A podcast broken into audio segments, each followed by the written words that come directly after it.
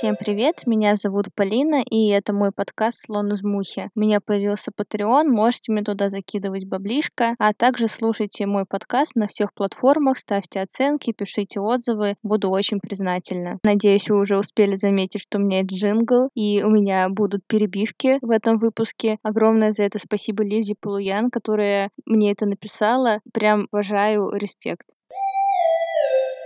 этого выпуска я решила делать подкаст более личным, рассказывать про свои эмоции и переживания. У меня тревожный тип личности, и с такими людьми иногда бывает тяжело, и своим примером я бы хотела показать, как это бывает. Возможно, это поможет, во-первых, мне самой, поможет кому-то перестать чувствовать себя одиноким, а также поможет другим людям, которые общаются с такими, как я, понять их. Может, вы увидите каких-то своих знакомых и поймете, как можно ему помочь или как можно его поддержать. Я думаю, что сейчас такой период, когда очень много внимания уделяется ментальному здоровью, и это действительно круто последнее время вокруг меня много успешного успеха, особенно в Инстаграм. Вот осознанно, неосознанно я начала сравнивать себя с этими людьми. Вообще, мне кажется, что соцсети до сих пор имеют очень большое влияние на наш эмоциональный фон, потому что все будто лучше нас. Все преуспели в отношениях, в работе, в семье, у всех много денег, у всех такие увлечения, и у всех потрясающие друзья, а ты один будто какой какой-то не такой. Но у меня такое информационное поле создалось, которое будто заставляло меня чувствовать себя каким-то не таким. Я понимаю, что это дело только во мне, но мне было так э, отстойно, если честно. И есть такое понятие FOMO. Оно расшифровывается как Fear of Missing Out. Это значит, что ты смотришь соцсети, и тебе кажется, что у всех жизнь интереснее, чем у тебя. Вот там у всех все лучше, прекраснее, и трава зеленее а вот там, где ты, там прям вообще не очень. Говоря об этом, я вспомнила фрагмент из книги «Это норм» про ошибку выжившего. Суть в том, что во время Второй мировой войны у армии союзников была задача укрепить свои самолеты. Они смотрели самолеты, которые прилетали уже после какого-то сражения, и смотрели, какие части больше всего повреждены. Обычно это были или хвосты самолетов, или крылья, и им казалось, что значит нужно укреплять именно их. Но нашелся один мозговитый математик, который сказал, что данные собираются неверно. Это же самолеты, которые все-таки вернулись, значит данные поломки не критичны. И в итоге оказалось, что нужно укреплять двигатели, топливные баки, а не то, что они собирались. И история в книге подводится к тому, что когда мы смотрим какие-то вдохновляющие интервью, истории, в наше поле зрения попадает только что-то выбранное. Мы не видим всего остального. И поэтому нужно помнить, помни, что все, что есть в Инстаграм, это не всегда правда. Я это обсуждала с одной из своих знакомых. Она мне сказала, Полина, но Инстаграм — это же как раньше альбомы. Ты туда вклеиваешь только самые яркие, важные и запоминающиеся моменты. Согласна. Но я думаю, что у многих из нас в детских альбомах есть очень странные фотографии. У меня, например, есть фотография, э, где я с родителями поехала на море. Я жутко боялась моря. Но фотографию уже сделать надо. И вот папа меня берет за руки, нас бьет волна, я вся красная, я ору, я реву, но зато фотография в альбоме есть. Есть еще мой самый любимый кадр, это линейка моей старшей сестры, наверное, ее класс э, шестой, и меня там стошнило. И вот все стоят красивые, нарядные, знаете, где там написано, типа, шестой В мелом, там моя блевотина. Но ничего не поделаешь, такая жизнь, зато фотография в альбоме есть. И сейчас я вижу такую тенденцию, что многие блогеры, они уходят от вот этой прилизанности, они все же говорят уже о каких-то своих и ментальных проблемах, и проблемах со здоровьем, и они не показывают уже, что их жизнь такая идеальная. Мне, например, в этом плане очень нравится Катя Клэп, которая недавно рассказывала про свою депрессию, которая проходила фармакотерапию. Это не то, что вдохновляюще, но мне кажется, это показывает сложность вот этого пути к успеху, о том, как это сложно удержать. И мне кажется, что важно это показывать своей аудитории, чтобы опять такие же, как я, не думали о том, что ой, вот там все так хорошо, а я тут сижу и страдаю. Поэтому, надеюсь, эта тенденция сохранится, люди будут более открытыми, и всем от этого станет только лучше. Я не знаю, как вы, а я часто сравниваю себя с другими людьми. Ничего не могу с собой поделать. И вот у меня есть один такой пример. Он связан с ростом в карьерном плане. И есть один человек, на которого я смотрю. Мы с ним начали, ну, не в одинаковое время работать. Он начал пораньше, чем я, я попозже. Но он сменил несколько работ. И мне всегда казалось, что каждая работа — это же прибавление к зарплате. И я так посчитала, сколько этот человек зарабатывает. Я такая, о, так я-то зарабатываю зарабатываю копейки, а у него и проекты, и опыт, и грейд, и вообще просто отвал всего. А потом я узнала, что на самом деле переходы эти все были связаны с тем, что там позвали какие-то знакомые, друзья. И переходы были не всегда на большие деньги, иногда на такие же. И задачи-то иногда были очень посредственные, даже, ну, скучнее, чем у меня. Конечно, я понимаю, что это немного крысиная история, но все равно, чтобы не отравлять себе жизнь мыслью о том, том, что у кого-то лучше, мне кажется, важно всегда держать в голове, что мы никогда не знаем полностью картинку, мы никогда не узнаем, что было на самом деле.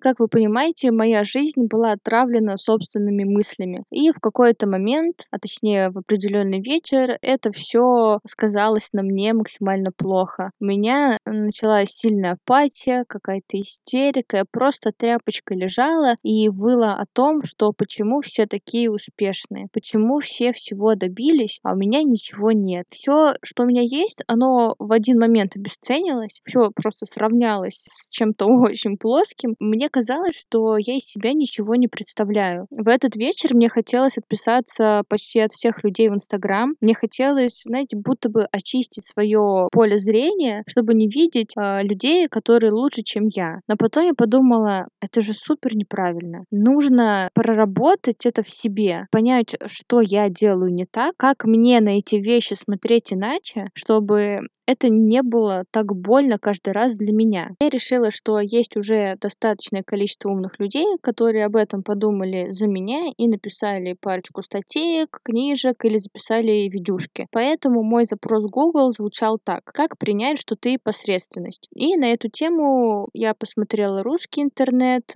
английский, и хочу вам рассказать, что я для себя узнала из этого, на какие мысли меня это навело. Скорее всего, все, что я скажу дальше вы сможете сами нагуглить. Я просто это как-то саккумулировала и хочу рассказать вам. Первое, что мне бросилось в глаза и в русских, и в иностранных статьях, это было упоминание одной и той же книги. Все писали, как она перевернула их мировоззрение, как она помогла принять свою посредственность. Эта книга называется «Тонкое искусство пофигизма». Я думаю, вы все ее слышали. Кажется, в России года два назад это был супер бестселлер. Я ее не читала, потому что мне она показалась какой-то попсовой. Если бы я знала, что она решает все проблемы, я бы, конечно, ее купила сразу. Я посмотрела несколько э, видео на YouTube, где рассказывают, о чем эта книга. Я прочитала краткое содержание. И что я оттуда поняла, это вообще про что-то другое. То есть это про то, что ты выделяешь какие-то важные для тебя сферы, и то, что для тебя не важно, ты как бы забиваешь на это. При этом ты помнишь о том, что ты когда-то умрешь, и поэтому как бы уровень твоих переживаний, он э, снижается. Я понимаю, что можно из этого сказать, что если Инстаграм Инстаграм другого человека, это не твоя зона, которая для тебя важна, то ты просто забиваешь. Окей, но это же не помогает мне принять мою посредственность. Я в своем Инстаграм в историях э, попросила написать мне людей, которые читали эту книгу. И когда нашлось несколько таких людей, я спросила, для чего они ее читали, с каким запросом шли. Конечно же, он у всех был разный. Когда я спросила, что ты узнал из этой книги, ответ тоже был у всех разный. Поэтому я решила ее целиком не читать, но вы просто знаете, что книга такая есть, говорят, помогает, я на нее время мое тратить не хочу.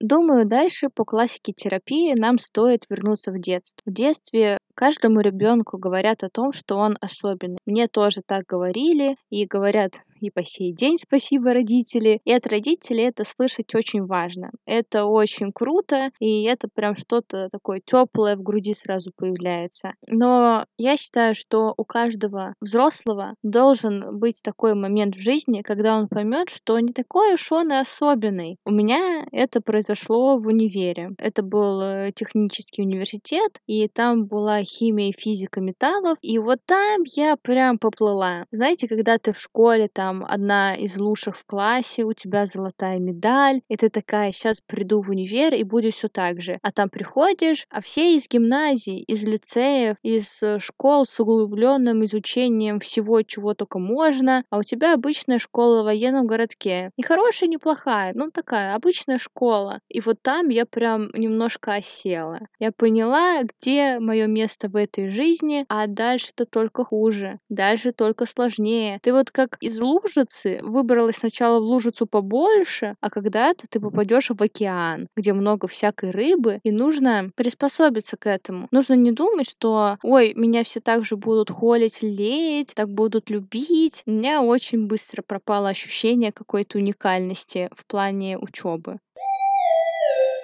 Продолжая тему детства, хочется вспомнить, что у нас же часто спрашивают, а кем ты хочешь стать, на кого ты хочешь быть похожим. И обычно это не кто-то заурядный. Но я вот хотела в детстве быть продавщицей в продуктовом магазине. Мне казалось, что, во-первых, я буду всегда есть конфеты, во-вторых, это недалеко от дома. В принципе, меня все устраивает. Но в то время нельзя было сказать, что ты хочешь быть продавщицей. Тебя бы, ну не то, что начали бы отговаривать, но намекнули бы, что есть э, работы попрестижнее, нужно зарабатывать деньги. Вот э, ты молодая, нужно развиваться. А кажется, да вот если в кайф не быть продавщицей, вот найти свое место, где мне будет хорошо, где все будет меня устраивать. Ну вот почему нет? Давайте не будем говорить своим детям о том, что их желание быть кем-то посредственным, что оно какое-то плохое. Возможно, он потом это сам поймет, но мне кажется, это навязывание успеха, каких-то мотиваций, оно делает человека более несчастным. Да, у нас в голове есть мысль о том, что я могу лучше, я могу больше, получается, что мы постоянно стремимся к чему-то. И момент, в котором мы сейчас находимся, обычно он, значит, нас не удовлетворяет. Но это же просто невозможно отравляет нашу жизнь. То есть вы получаете там условно 5 рублей, а у вас в голове мне нужно 10. Когда вы будете получать 10, вам будет казаться, что нужно 15. И это же бесконечно бесконечные крысиные бега, в которых мы находимся. Очень важно уметь кайфовать от того, где ты есть, от того, что у тебя есть. Во время своей психотерапии я сказала, что я очень хочу быть счастливой. И мне объяснили, что счастье не может быть перманентным. Ну, то есть нельзя просто вот как-то какую-то таблетку съесть, и чтобы все всегда было теперь хорошо. Нужно уметь замечать счастье в мелочах. Ешь ты там круассан. Он обычный, без ничего. И чай в обычной кружке. Но тебе так вкусно, так хорошо, и ты прям кайфуешь. А не так, что ты ешь круассан и думаешь, о, ну у Наташки-то вообще-то круассан с джемом, а может и с шоколадом, а чай у нее с чабрецом и кружка с золотой каемочкой. Конечно, такие мысли будут изнутри тебя пожирать, они будут делать твою жизнь просто ужасной и мерзкой. Мне кажется, научившись кайфовать от себя и от своей жизни, остальное будет только улучшать. То есть будут появляться какие-то новые слои радости, а не так, что это будет бесконечная погоня за чем-то.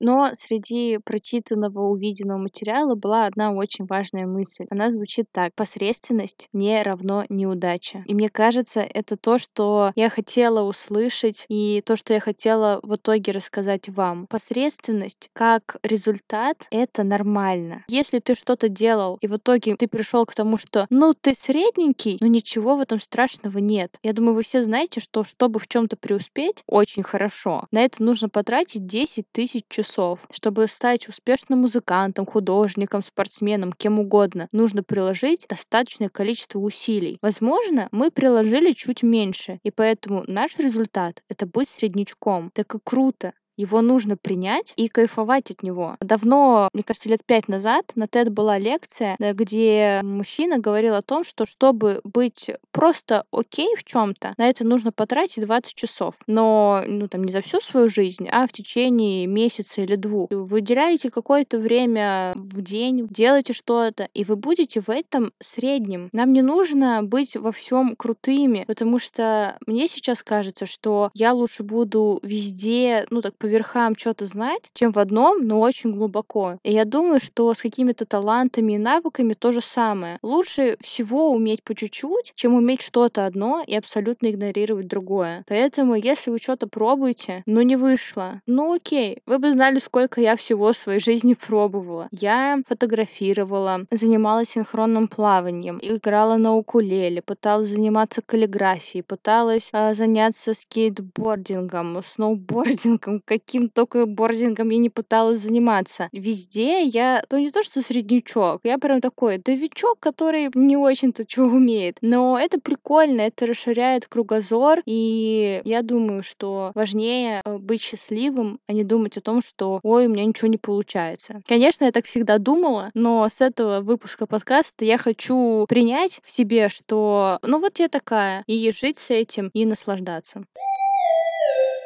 Ну, и с каким-то таким юношеским максимализмом хочется спросить, и вот даже если эта цель есть, какая-то огромная, гигантская, и ты ее достиг, что в итоге? Обычно же появляется новая цель, ну, о чем я уже говорила, но представим, что вот уже случилось то самое, заветное, что потом? Если ты не умел кайфовать от того, что есть, скорее всего, получив это, ты тоже не будешь кайфовать. Есть одна прекрасная книжка Джека Лондона, хочется сохранить чуть-чуть интриги, не буду говорить, как она называется, нравится, но там главный персонаж всю книгу страдает. Я даже почти бросила ее читать, потому что я задолбалась от его переживаний. Он по кругу ходит, и вот у него там в карьере он хочет добиться, в личной жизни, вот он пытается, пытается, пытается, и вот ну не может он. А потом в какой-то момент у него все случается. Кажется, да кайфуй. А думаете, что на самом деле случилось? Конечно, он покончил жизнь самоубийством. И не хочется это ставить как в пример, что так у всех будет. Но опять же, к разговору о том, что если ты не наслаждаешься тем, что имеешь, не принимаешь свою посредственность или даже что-то хуже среднего, так и потом, став лучше, ты всегда найдешь кого-то, кто еще прикольнее, кто еще там молодее, прекраснее и красивее.